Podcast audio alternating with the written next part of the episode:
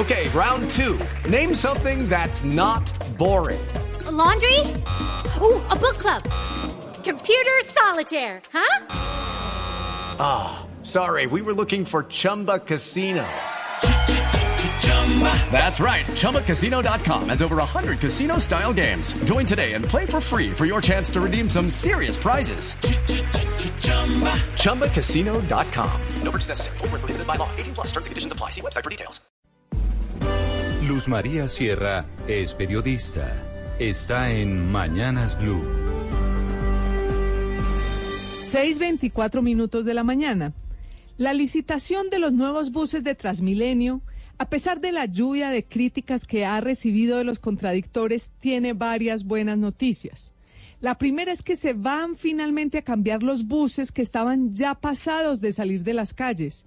Esta licitación para cambio de flota tenía que hacerse en 2011, pero no se hizo. Es decir, los más de 1.100 buses que serán reemplazados el año entrante tuvieron que esperar ocho años de más con su desgaste a cuestas por las calles de Bogotá.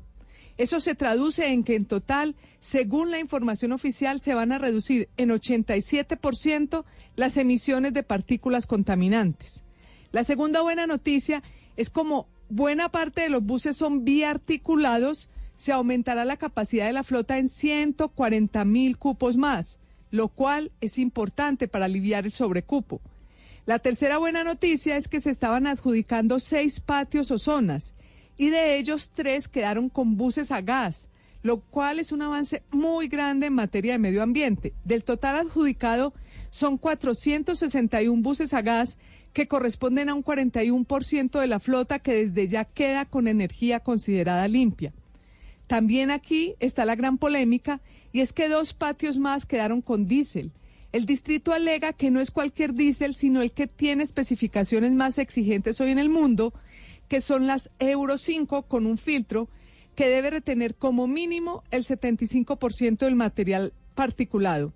El debate político no se hizo esperar. Los senadores Gustavo Petro, Armando Benedetti y Rodrigo Lara pusieron el grito en el cielo, mientras que senadores como Carlos Galán y expertos como Darío Hidalgo salieron a defender lo hecho por la administración. El punto de discordia es la no llegada de buses eléctricos y si bien en la licitación tenían una ventaja de 400 puntos sobre los demás, no la lograron, al menos por ahora.